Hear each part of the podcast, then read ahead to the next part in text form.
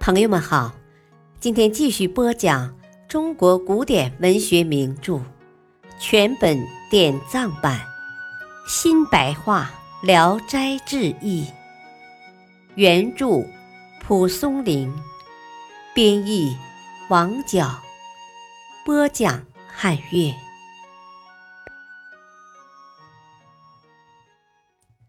卷一，成仙之二。程生到了北京，没有门路可以进宫告御状。当时人们互相传说皇帝将要出去打猎，程生就预先躲在卖棺材的市场里。时隔不久，皇帝路过墓室，他就跑来俯伏在地。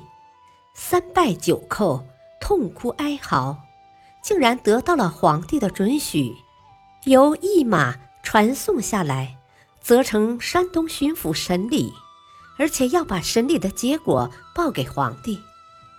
当时已经过了十几个月，周生按照被诬陷之词，已经判了死刑。巡抚接到皇帝的批示，大吃一惊，重新提审。亲自判案，黄吏部也害怕了，就谋划害死周生，因而贿赂狱卒，断绝周生的饮食。弟弟来探监送饭，狱卒竭力禁止会面。程生又去巡抚衙门喊冤，才蒙受提审，但是周生已经饿倒，站不起来了。巡抚火了。把狱卒乱棒打死，黄吏部吓得要死，并送上几千两银子，拜托巡抚谋求解脱。巡抚也就睁一只眼闭一只眼的赦免了他。县官因为贪赃枉法，拟定发配到边远地方去充军。周生从监牢里放回来，更把程生当作肝胆相照的朋友。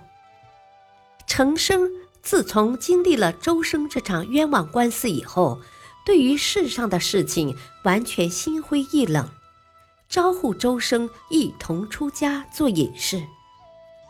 周生迷恋年轻的妻子，总是嘻嘻哈哈，不做正面答复。程生虽然不说什么，意向却很坚决。告别以后，好几天没有再来。周生派人到他家里打听情况，家人以为他住在周家，两家都没见到他，这才开始怀疑。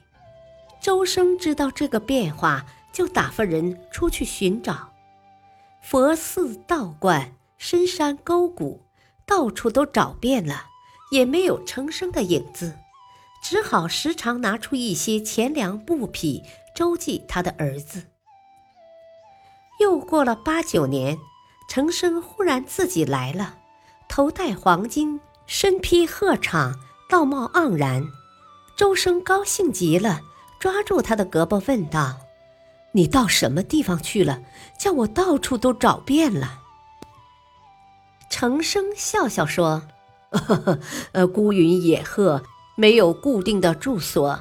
离别以后，幸好身体还很健壮。”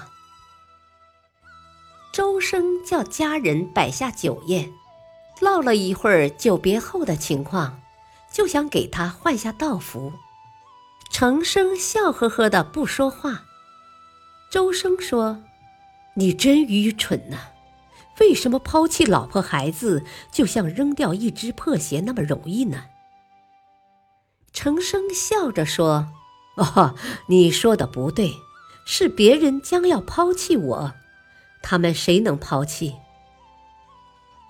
问他在什么地方出家，他回答在崂山的上清宫。感谢收听，下期继续播讲成仙。敬请收听，再会。